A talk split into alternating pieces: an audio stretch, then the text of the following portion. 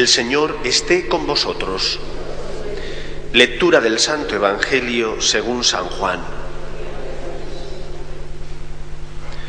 En aquel tiempo se celebraba una fiesta de los judíos y Jesús subió a Jerusalén.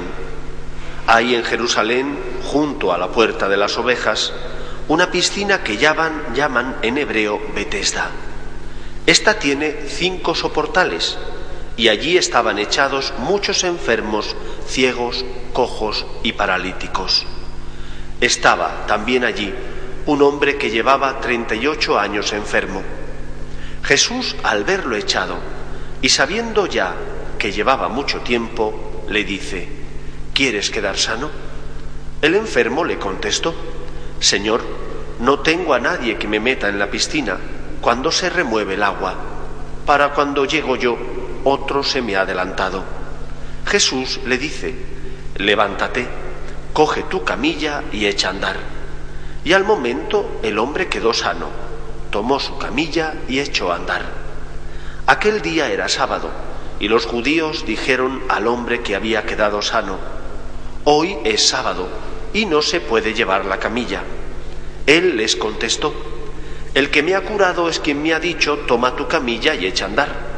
Ellos le preguntaron, ¿quién es el que te ha dicho que tomes la camilla y eches a andar? Pero el que había quedado sano no sabía quién era, porque Jesús, aprovechando el barullo de aquel sitio, se había alejado. Más tarde lo encuentra Jesús en el templo y le dice, mira, has quedado sano, no peques más, no sea que te ocurra algo peor. Se marchó aquel hombre y dijo a los judíos que era Jesús quien lo había sanado. Por esto los judíos acosaban a Jesús porque hacía tales cosas en sábado. Palabra del Señor. Recientemente el Santo Padre, Papa Francisco, ha anunciado la convocatoria de un año santo extraordinario, el año de la misericordia. Empezará, si no me falla la memoria, el próximo, la próxima fiesta de la Inmaculada y durante un año podremos meditar sobre este concepto, la misericordia de Dios. A veces corremos el riesgo de hablar de una cosa, de un concepto, de una actitud, sin explicarla en profundidad. Y claro, si no se explica en profundidad, podemos caer en el error de pensar que se debe vivir de una manera cuando en realidad se debe vivir de otra. Jesús nos dice en el mandamiento del amor, amaos los unos a los otros como yo os he amado. De ahí nace precisamente el concepto de misericordia.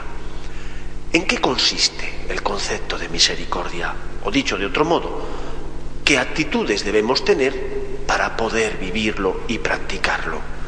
La primera actitud la que yo creo que no solemos caer en la cuenta, es que para tener misericordia tenemos que dejar a un lado, tenemos que dejar de practicar una dichosa forma de hacer las cosas. Y no digo dichosa porque sea alegre, dichosa porque es mala.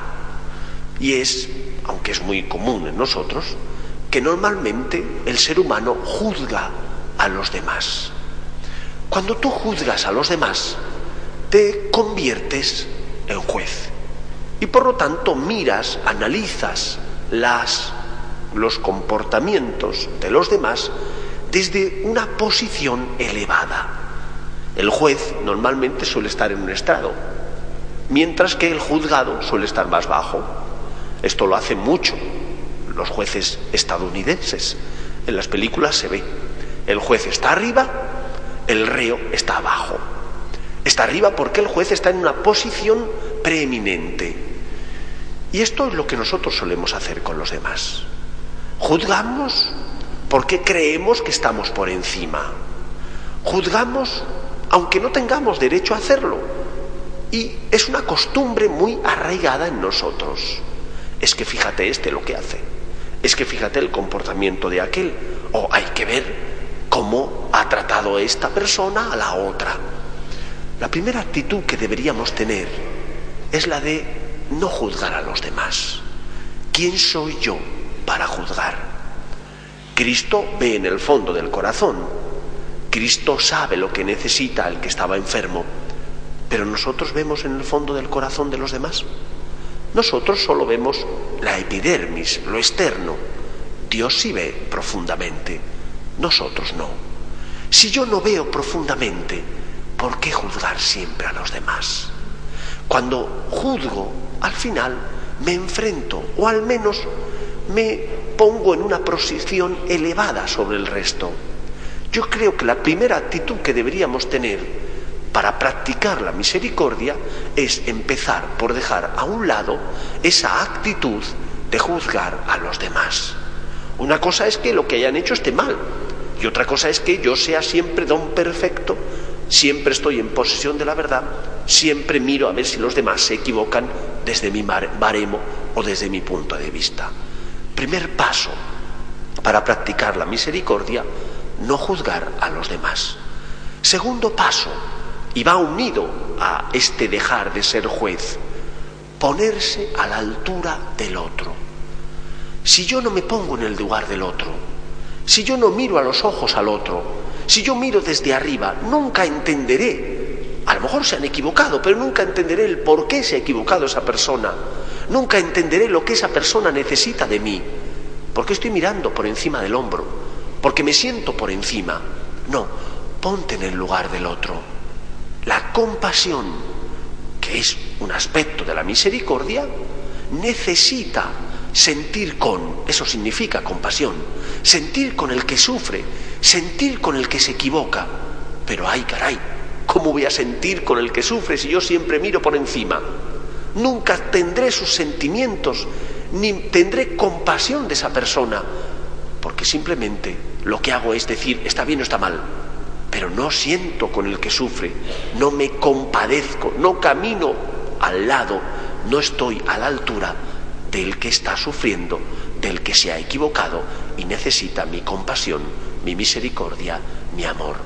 Segunda actitud, por tanto, no juzgar fríamente, sino ponerte al lugar, a la misma altura, sentir con, sentir compasión del que está sufriendo. Tercera actitud que deberíamos tener, preguntarnos qué necesita de mí esa persona. La justicia legal implica dar a cada uno lo que la ley dice. La justicia distributiva, que es la que predica la Iglesia, da un paso más allá y no se plantea solo lo que la ley dice que tienes que dar al otro, sino lo que el otro necesita. Dar a cada uno en función de lo que necesita.